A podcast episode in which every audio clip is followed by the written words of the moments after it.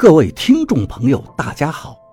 您现在收听的是长篇悬疑小说《夷陵轶事》，作者蛇从阁，演播老刘。第一百五十八章，老曾，我跟你说，别信这些乱七八糟的东西，病了就看病。亏你还是党员，你还相信这一套？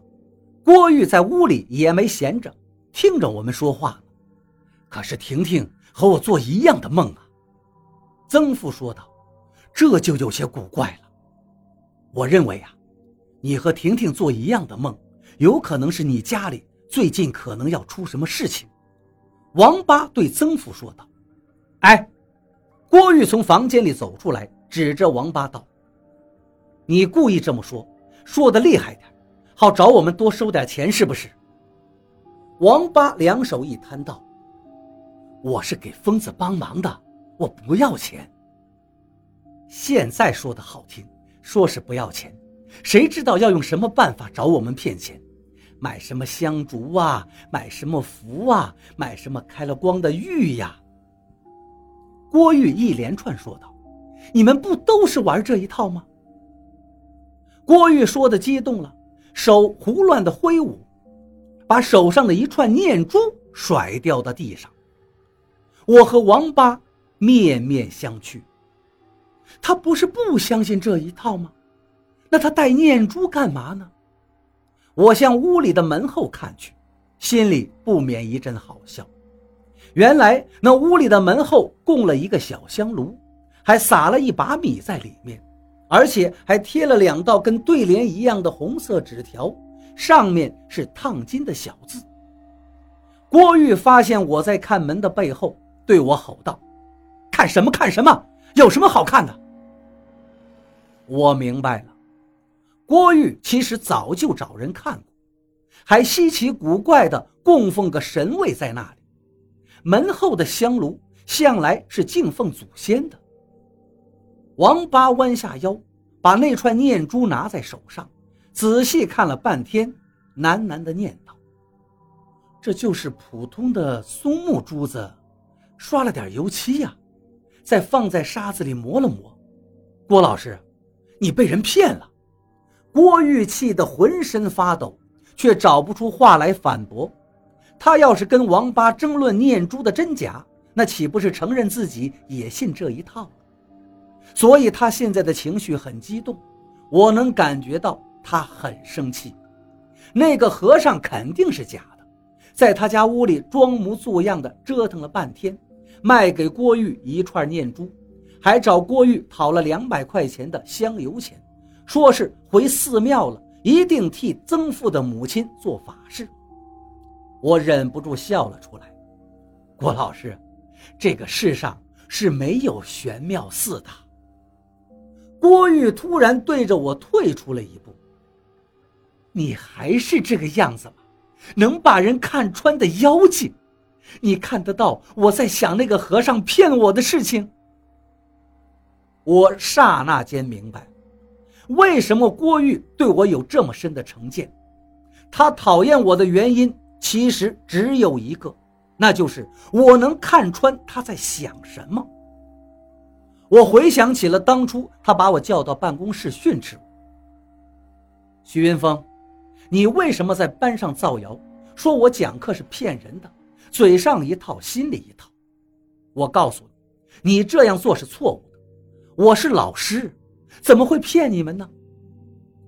我还回忆起了我对郭玉说的话。老师，你现在就在骗我，你现在在想。这个小子怎么知道我自己都不信呢？我忽然后退一步，指着郭玉。郭玉突然喊起来：“你离我远点儿！”原来郭玉也和婷婷还有曾叔叔一样，每晚都做同样的梦。我第一次明白了自己这个天生的本领，原来在郭玉这种人身上会特别的敏感。越是心口不一的人，我越能探知到他们的内心。相反，像曾婷这种大大咧咧、没有什么心机的人，我反而感受不到。不过那也正常，反正曾婷什么想法都已经用嘴说出来了，我的潜意识里也不会去刻意的探知。郭玉激动地说道：“不就是做梦吗？不就是做梦吗？老曾，你妈在世的时候，我又不是对她不好，我有什么好怕的？你也梦见我妈了？”曾父一脸的惊讶，看来郭玉从来没有跟他提起过。我们家到底怎么了？曾婷都要哭了，王哥，你帮我们看看呀！王八劝慰道：“没事的，我现在就看。”郭玉现在只把注意力放到我身上，可是他越是这样防备我，我更能知道他在想什么。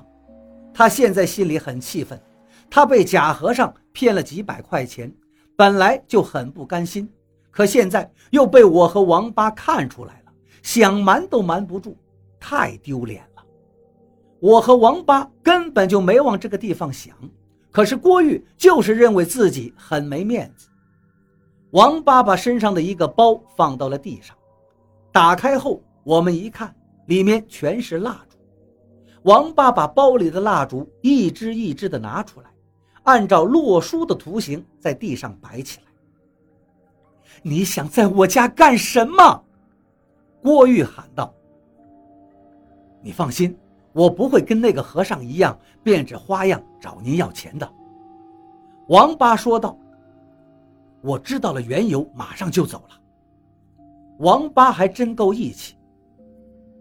若不是在给我帮忙，估计他早就摔门而出了。王八把百把根蜡烛挨着摆好，我看得明白，这是洛书无疑了。看来这就是赵一二教他的看蜡。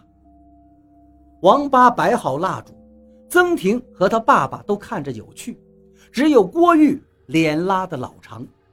王八问道：“家里不能开灯了，电闸在哪儿？”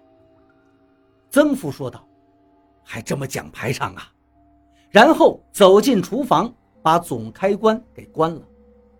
王八说道：“待会儿无论你们看到什么，都别怕，那是我请来的。”屋里一片安静，等着王八下一步做些什么。王八掏出火柴，开始点蜡烛，可是点到七八根的时候，怎么都点不燃了。王八停下，想了想，走到门后，把那个供奉的神台给扔到门外。郭玉的嘴巴张了一下，却什么都没说。屋里突然一下子就黑了很多。我能感到凉意正在慢慢渗透到空气里。王八点蜡烛很不顺利，好不容易点燃两支，又被窗外刮来的微风给吹灭了。王八轻轻地咦了一声，我看着心惊。按说他现在已经很厉害，竟然还会遇到这种难题。